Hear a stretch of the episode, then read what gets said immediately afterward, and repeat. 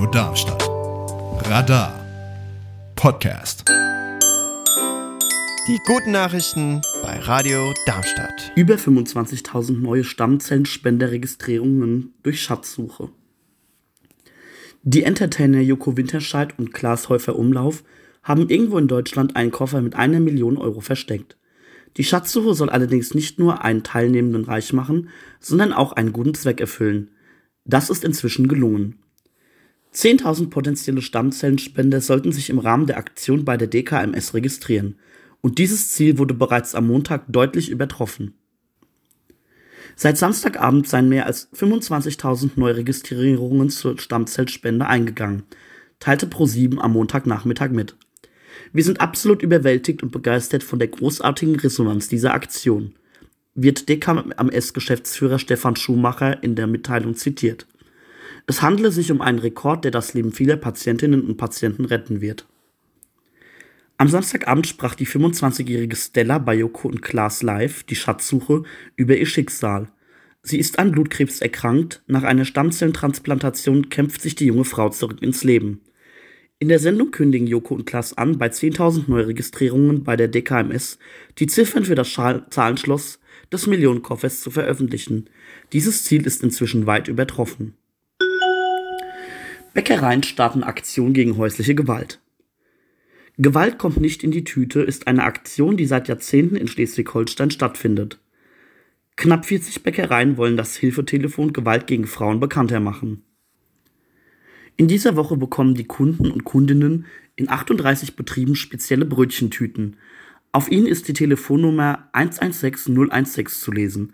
Unter dieser Nummer bekommen Menschen Hilfe, die unter häuslicher Gewalt leiden.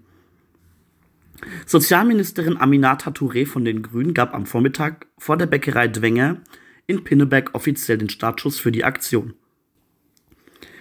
Sie betonte, dass Gewalt an Frauen nicht tolerierbar sei. Daher ist die Aktion Gewalt kommt nicht in die Tüte unglaublich wichtig. Sie schafft notwendige Aufmerksamkeit und der Anruf beim Hilfetelefon kann ein erster wichtiger Schritt sein, um Gewaltstrukturen in Beziehungen aufzulösen. 306.000 Aktionstüten sind in diesem Jahr bedruckt worden. Die Brötchentüten können so eine Art trojanisches Pferd sein, das die Info zum Hilfsangebot unauffällig in betroffene Haushalte schleusen kann, erklärt einer der teilnehmenden Bäcker. Die Nummer ist in diesem Jahr kürzer geworden. Die bisherige Rufnummer 08000 116 016 bleibt bis auf weiteres parallel bestehen. Betroffene Haushalte gibt es viele. Nach Angaben des Bundeskriminalamtes wird in Deutschland rund alle zwei Minuten ein Mensch Opfer häuslicher Gewalt. In den allermeisten Fällen richtet sich die Gewalt gegen Frauen. Das Bundeskriminalamt sagt, dass beinahe jeden Tag ein Partner oder Ex-Partner versuche, eine Frau zu töten. Ärztemangel in Frankreich.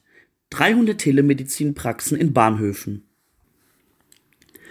Angesichts des Landärztemangels sollen in Frankreich in rund 300 Bahnhöfen in unterversorgten Regionen Telemedizinpraxen eingerichtet werden. Patienten können sich dort per Videosprechstunde ärztlich beraten lassen. Auch Impfungen und Blutabnahme sollen möglich sein, teilte der Bahnbetreiber SNCF mit.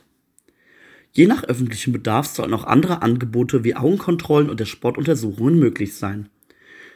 Die bis 2028 geplanten Telemedizinpraxen zielten nicht nur auf Bahnpendler, sondern auf die gesamte örtliche Bevölkerung ab. Partner für das Vorhaben ist laut SNCF das Unternehmen Loxamed, das während der Corona-Pandemie Covid-Testzentren in umgerüsteten Baustellencontainern an mehreren Bahnhöfen eingerichtet hatte die Videosprechstunden sollen Ärztinnen und Ärzte durchführen, die in Frankreich und idealerweise auch in der Region ansässig sind. Nach diesem Modell sollen zunächst etwa 15 Quadratmeter große Boxen auf den Bahnhofsvorplätzen eingerichtet werden. Ein diplomierter Krankenpfleger kümmere sich um die Patienten, die dann per Videokonferenz von einem Arzt beraten werden. Die Terminvergabe soll sowohl über die Online-Angebote der SNCF als auch über klassische Plattformen wie Doctolib möglich sein. Die Öffnungszeiten richteten sich nach den Aufkommen der Reisenden. In Frankreich leiden weite Teile des Landes unter Ärztemangel. Dies führt unter anderem zu langen Wartezeiten für Termine bei Fachärzten. Nach offiziellen Angaben warten Patienten im Schnitt 52 Tage auf einen Termin beim Augenarzt und 61 Tage bei einem Hausarzt. Die Zahl der Allgemeinmediziner ist von 2010 bis 2022 um 11 Prozent zurückgegangen. In den kommenden zehn Jahren erreicht zudem ein Viertel von ihnen das Pensionsalter. In Deutschland gibt es ähnliche Probleme. Bundesgesundheitsminister Karl Lauterbach von der SPD forderte deshalb die Schaffung weiterer Medizinstudienplätze. Das waren die guten Nachrichten für diese Woche. Sprecher und Redaktion war Louis Stenger. Die guten Nachrichten sind Teil der Sendung Matratzenhorchdienst. Jeden Mittwoch 23 Uhr auf Radio Darmstadt. Mehr Informationen zum Sender finden Sie unter radiodarmstadt.de. Die guten Nachrichten sind eine Produktion von Radar e.V. Neue Folgen gibt es jeden Donnerstag überall, wo es Podcasts gibt.